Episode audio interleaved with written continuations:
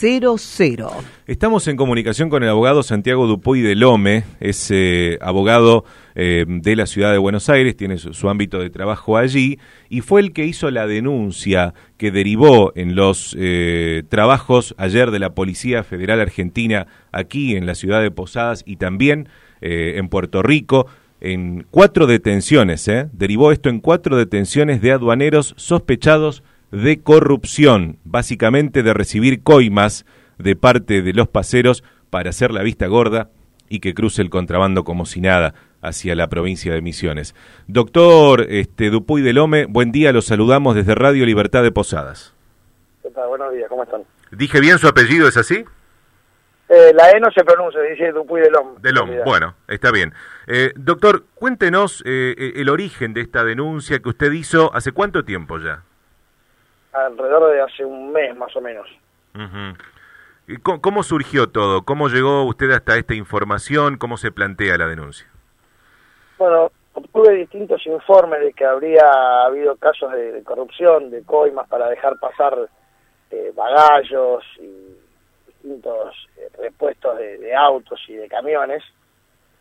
Eh, lo seguí investigando un poco más y obtuve también los datos de quiénes sean los aduaneros implicados y, que hay un empresario que es, Vikoski, muy conocido allá en la zona, que está implicado por ser el, dueño monopólico de todo lo que es el transporte y del tren que une Encarnación con Posadas. ¿Estos repuestos a los que usted hace referencia serían repuestos de colectivos ingresados de contrabando?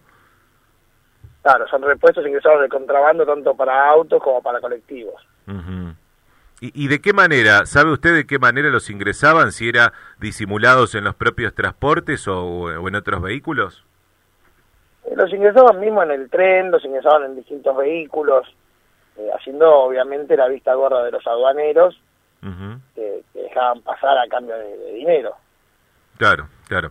Eh, estos informes con nombres y apellidos los aportaron los propios colegas, por así decirlo, ¿no? Sí, los, han apostado, los han apostado también distintos medios, eh, porque ha habido escuchas sobre, sobre distintos aduaneros, eh, con los sobrenombres y todo. Eso está, está en la causa. Es decir, que no solamente hay, hay este, nombres y apellidos, sino que hay pruebas en contra de estas personas, doctor. Sí, hay escuchas sobre esas personas. Ah, mire. ¿Y filmaciones también? Le pregunto porque hay cámaras eh, en el puente internacional seguramente ayer en, los allanamientos que, indicó la justicia y que, llevó a cabo la policía se han llevado seguramente las filmaciones. Ahora, en, en, lo que hubo ayer fueron detenciones solamente de aduaneros, pero usted en la denuncia, si no me equivoco, menciona a um, los responsables de la gendarmería y también a gente de migraciones. ¿Cree usted que habrá más detenciones en esas otras eh, fuerzas u organismos que le mencioné? Deberían, cuestión también de la justicia, de, seguir evaluando a ver quiénes son los que permitían todo ese contrabando eh, y ahí continuar la investigación.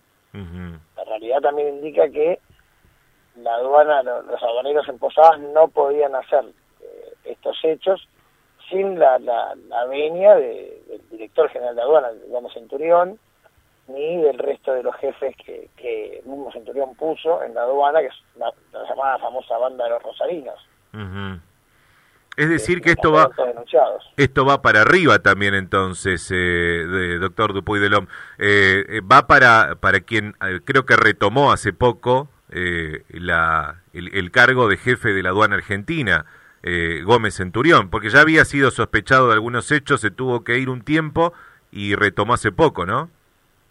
Sí, a ver, de hecho Gómez Centurión eh, tiene una causa penal eh, acá en el de Penal Económico, acá de la ciudad, y el juez mismo, bueno, tendrá alguna razón política por la cual tiene hace un año cajoneada esa causa y nunca lo ha llamado como imputado indagatorio ni nada. O sea, habrá una cuestión política, supongo, si uno también ve quién es el abogado de Gómez Centurión, es el mismo abogado del presidente de la Nación. Claro, y además Gómez Centurión es bastante amigo del, propio presidente, ¿no? Por lo que mencionan los medios, digo. Es una persona de confianza del presidente, estuvo en, la ciudad, en la Agencia Gubernamental de Control, durante toda la gestión del actual presidente. Al tener, eh, eh insisto con, con, algo que le quería preguntar, eh, doctor, al tener eh, supuesta responsabilidad también la gendarmería, que convive con los aduaneros, están juntos unos y otros, si hay coimas seguramente que también estarían involucrados, y de hecho usted creo que en su denuncia me menciona a un jefe gendarme por allí, eh, ¿También hay responsabilidades hacia arriba de la Gendarmería, digo, hacia el Ministerio de Seguridad, por ejemplo? No, no creo, la verdad, eso, no, no llegaría tanto. Los gendarmes o, las fuerzas de seguridad muchas veces eh, estamos acostumbrados a que haya habido algún caso mínimo de corrupción o, no, pero no, no con la veña de un ministro.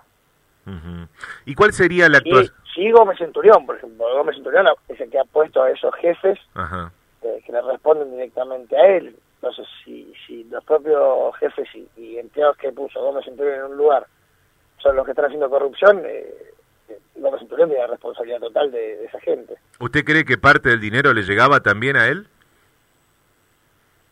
No sé, no sabría decirte eso porque no, no lo vi, pero hay, hay cuestiones, eh, como en esa otra causa que te comentaba, que Gómez Centurión está implicado. A ver, eh, la famosa causa esa de la mafia, de la mal llamada mafia de los contenedores. Eh, Gómez Centurión recibió 20 mil dólares que le dio Barreiro La Borda.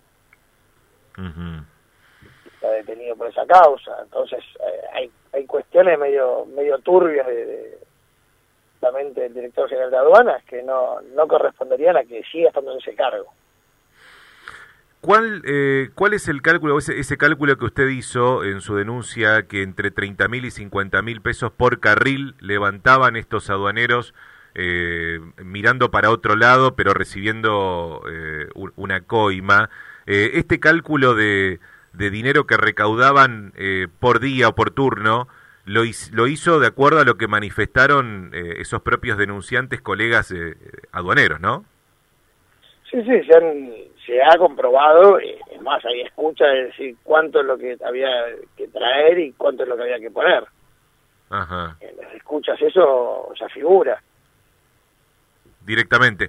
¿Y, y esa plata la levantaban ahí y la, la distribuían después en otro lugar? ¿Quiénes recibían, ese, además de los que levantaban los agentes aduaneros, digamos, los, los inspectores? Eh, ¿Entre quiénes se repartían ese dinero?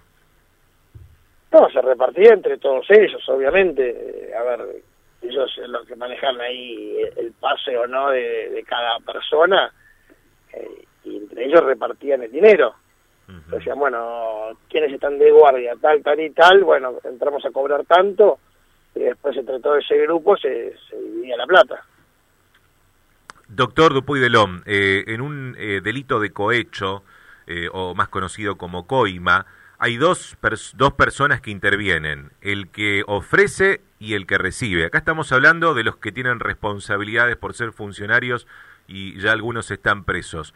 ¿Usted denuncia también a quienes aportan ese dinero, a los paseros que en su mayoría son de Paraguay, o, no están en la denuncia?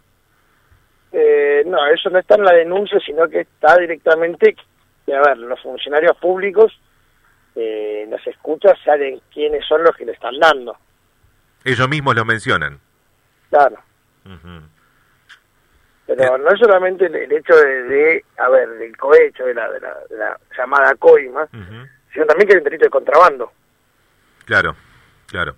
Porque, a ver, por recibir plata vos estás dejando pasar eh, productos que deberían de pagar impuestos al fisco. Exacto. Y que después terminan afectando la economía de, de, la provincia y de la ciudad, ¿no? Lo que conocemos como, como las asimetrías comerciales. Claro, pues a ver, si yo traigo productos de, de, Paraguay, de repuestos, también afecto a la industria de metalmecánica que, que produce esos repuestos en Argentina. Ahora, la, la, denuncia, usted mencionó al principio de la nota, eh, doctor Dupuy Delom, al eh, empresario propietario del transporte de la mayoría, de la gran mayoría del transporte urbano de, del área metropolitana, no solamente Posadas, sino Posadas, Garupá y Candelaria, tres municipios. Em, el hombre también está denunciado, digo, el empresario Svikovsky también terminó siendo denunciado por este supuesto contrabando de, de mm, eh, repuestos para vehículos colectivos, por ejemplo. Sí, Svikovsky está denunciado también. ¿Y, cuál es? ¿Dónde está? Si, está? si está escondido y no quiere dar la cara, es un problema ya de él. Si está prófugo, si la justicia lo busca o no lo busca.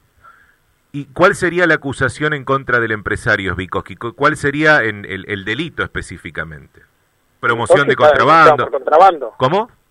Está denunciado por contrabando. Por contrabando directamente. Claro, él, al ser el, concesionario del, tren que une Encarnación Posadas y de distintos, eh, en forma monopólica, el medio de transporte, eh, y él está transportando esa mercadería, es parte del contrabando. ¿Es un delito que lo puede llevar a, de comprobarse a, la prisión? Sí, sí, sí, sí, tiene 10 años de pena. ¿Y el de los aduaneros? Los aduaneros también tienen el delito de contrabando, sumado el de incumplimiento de los deberes de funcionario público, sumado el delito de, de coimas, el cohecho. ¿También son, son 10 años o más? Eh, serían también 10 años porque los, las otras penas son menores y se juntan sobre la pena mayor. Algo parecido podría pasar si hay gendarmes detenidos, ¿no? Sí, también podría, podría, a ver, a todo el que, lo, que se lo acuse debería de ver sobre qué se lo va a acusar a cada uno en realidad.